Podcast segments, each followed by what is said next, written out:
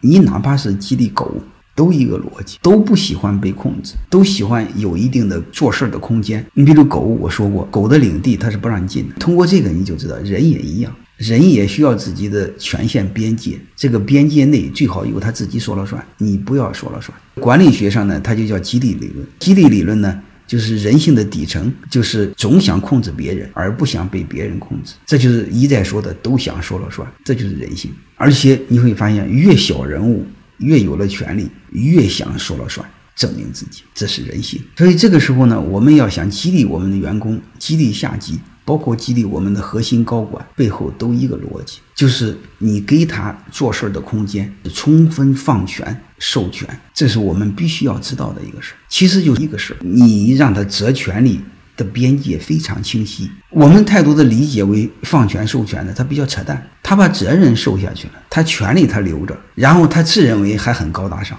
还有一个呢，他把风险放下去了，然后他把权利留住了，还老认为自己是个开明的领导。这纯粹是扯淡！所有的放权授权、责权利风险都要放才对，缺一个你就很麻烦。你比如有些老板他无脑，他无脑到什么程度？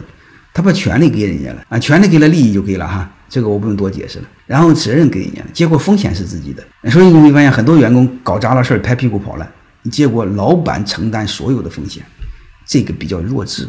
如果你们是老板的话，你就听听我那个顶层设计课程，那里边有如何给员工做股权激励，规避他的长短期的信息风险不对称，如何让上下级之间相互选择，还有一个我们企业未来十年二十年发展的大概路径是什么？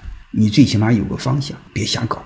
欢迎各位同学的收听，可以联系助理加入马老师学习交流群：幺八九六三四五八四八零。